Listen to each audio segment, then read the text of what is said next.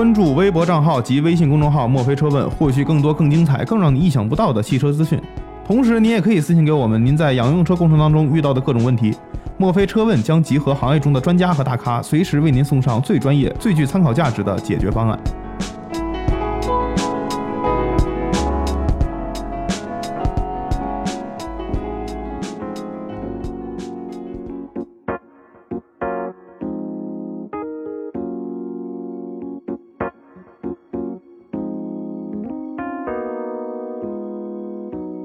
墨菲有的聊，墨菲聊什么？欢迎收听今天的墨菲电台的节目，我是主持人恩义。那么在这一期节目当中呢，我们非常有幸的请到了滴滴这边呃上期做过节目的李毅毅哥，老司机，老司机啊，跟大家打个招呼。哎，大家好，大家好，我是滴滴的老司机李毅，欢迎欢迎毅哥，欢迎毅哥，谢谢。嗯，那今天这一期节目呢，是因为毅哥之前联系到我们说，滴滴最近有两个非常大的动作，布局了两个产品线，一个是这个车主服务，还有一个是这个车主俱乐部这两块业务。对对对对。呃，因为我们以前啊，只是以为滴滴是一个对，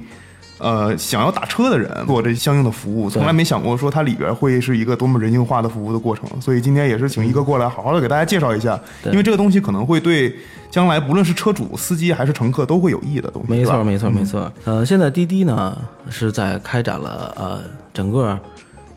车主方面的一些一些全全生态的业务啊，所以我们开我们也是建立了滴滴的车主俱乐部。然后为车车主，然后谋取更多的利益，包括为他们解决一些啊投诉啊、纠纷啊、业务办理啊、认证啊。然后我们还针对车主提供一些增值性服务，你比如说啊保险的办、车险的办理，然后 ETC 的办理，然后银行卡、信用卡，包括还有那个呃手机套餐。啊，运营运营商这方面的，呃一些一些服务，然后我们的重，其实我们的重点呢，其实是在于呃车主所需要的汽车用品方面。您比如说，您在开车当中，从安全的角度来讲，可能得需要一个行车记录仪，对，然后。呃，便捷性的来讲呢，可能就是从手机的充电线、手机支架呀，啊，还有一些其他的，包括爱车的方面，比如蜡挡的啊，然后洗车器，呃，再加上夏天到了，然后你要想生活品质好一些，嗯啊，讲究一些的，那我们还有那个车载的冷暖箱，冷暖箱，哎，对对对对，这是一点。然后另外一个呢，然后我们也是为了方便广大广大车主，您不不方便到店，啊，到店购买的话呢，我们也是您可以。微信搜索微信的公共账号啊，滴滴车主服务，滴滴车主服务，对，滴滴车主服务，对，让您搜这个账号，关注我们，然后上面我们有全国很多家现在已开业、已经在在运营的啊这个俱乐部，嗯，俱乐部，对，上面是线下的是吧？对，线下的，线下的，对我们有时我们的这是实体店，对，都是实体。对，微信上面的话呢，这是我们门店，然后我们各个地区。不同的俱乐部的他们的微信号，包括他们的一些网上的商城啊，您比如说像我们都会有打折促销啊的活动在上面